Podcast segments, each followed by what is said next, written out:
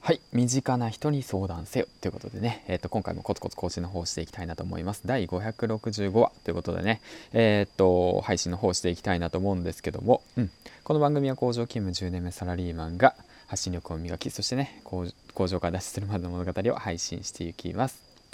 はい。ということでね、えー、と、今回なんですけども、昼間にね、あの、嫁のコンサルを受けました。ということで、うん、そのことについて話していきたいんですけども、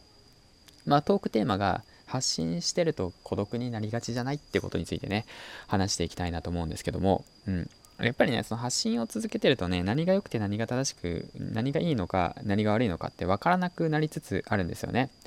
でそれプラスアルファ本当の目的って何かなって見失いがちになったりとかする時ってあるんですよ。続けてると。いろんな情報が入ってきてあっち行ったりこっち行ったりしまいがちで。だけどもやっぱりねその一本のね軸があって僕はここに向かってるんだっていう目標目的そういったものに向けてね発信していくってことなんですよね。うん、でまあこういったツイートをあげました。工場脱出へ向けて長いスパンで考えよう。まだ工場潰れてない焦らなくていい朝の時間を大切に切り替えよう。嫁のコンサル受けてます。ちなみに嫁はネギが嫌いってことでね。こういったツイートをあげました。うん。でまあこの通りだなと思うんですよね。やはりそのね自分で考えてもねわからない時ってあるんですよ。だからねその詳しい人だったりだとか少しね先に進んでる人だとかそういった人にねその相談をするっていうことがね大切なことであってそれでもね相談する相手がなかなかいないんだよっていうのであれば身近なパートナーとかねに相談するのもありかなと思いました。うん。でまあ僕自身ねその工場脱出っていうことに向けて今動いてるんですけども、まあ、停滞してるんですよね、うん、まだ先が見えてない状態で暗中模索中。とりあえず目の前のことを突き進んで進んでるんですけどももっと長いスパンで考えてみようよっていうことを言われたこととことまだね工場潰れてないんですよ、うん。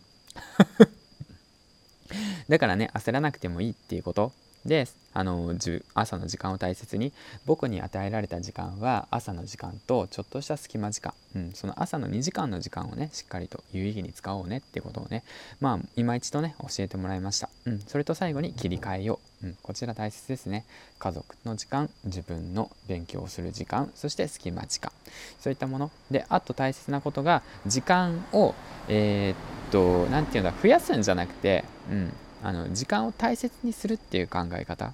が大切なのかなと、うん、改めて思いました。うん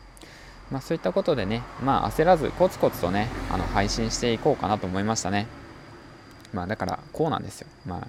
人それぞれ環境も違えば立場も違う。自分のステージで戦っていこうよ、うん、コミットできる量も違えば発信する目的も対象も変わってくる。時間を作るのじゃなくて時間を大切にしていこうねってあの嫁に教わりました。はい。ということでね、まあ、今回はそういった形で今後のね方向性だとか何て言うんだろうな。何を発信したらいいのかわからない。このままでいいのかなって迷った時にはあの近くにいる人そしてね少し前にいる人に相談してみるのもいいんじゃないですかってことについてね話していきました。はいということでねえー、っと今回なんですけどもえー、っと少し告知ということで、ね、最後にさせてください。えー、っとですねあの明日12日月曜日22時30分からですね。国際線 CA ミーさんとコラボします。コラボ内容については音声配信全般そして家族やパートナーがいる環境での配信スタイルについて、えー、と話していけたらいいかなと思ってます。国際線 CA ミーさんはスタンド FM さんで活躍されている方なんですけどもあのねあの楽しくあの皆さんと話せたらいいかなと思ってるんでぜひお時間がある方はあのねスタンド FM さんで待っております。はいということでね今日も一日お疲れ様でした。そしてね明日からからお仕事頑張りましょうね。僕もねあの育児に家事にそして、ね、残された時間あの楽しんでいきたいなと思ってます。はいということで次回の放送でお会いしましょう。銀ちゃんでした。バイバイ。